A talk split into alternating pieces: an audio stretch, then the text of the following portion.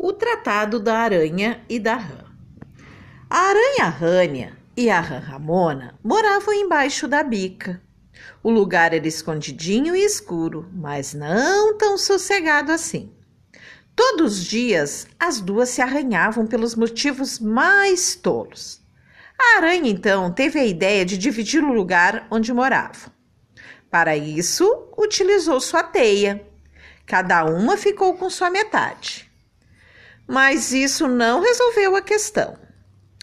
Sua teia estava invadindo a minha parte da casa. Sua metade é maior, dizia a Ram Ramona. E você saltou por cima da minha parte, retrucava a aranha Rânia.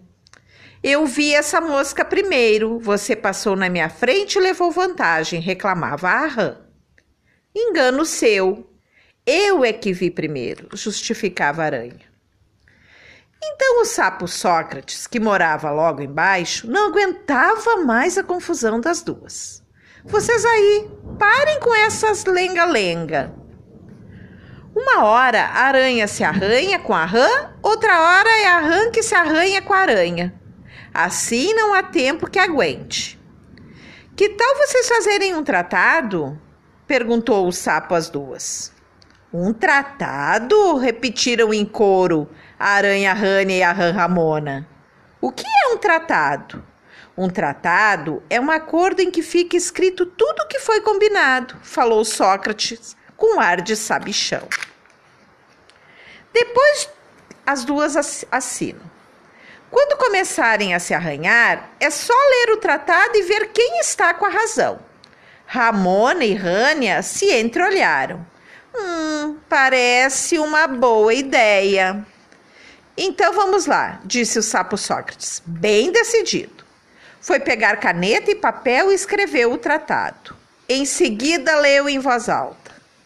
Ainda foram muitas questões.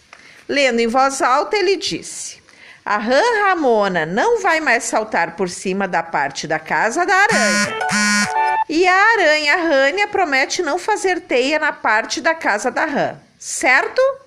Ramona ficará encarregada de pegar moscas para o almoço das duas, a Rânia para o jantar. Cada uma vai manter a casa limpa e arrumada. Nada de asinhas de mosca voando pelo canto da casa. Ainda foram incluídas muitas outras questões.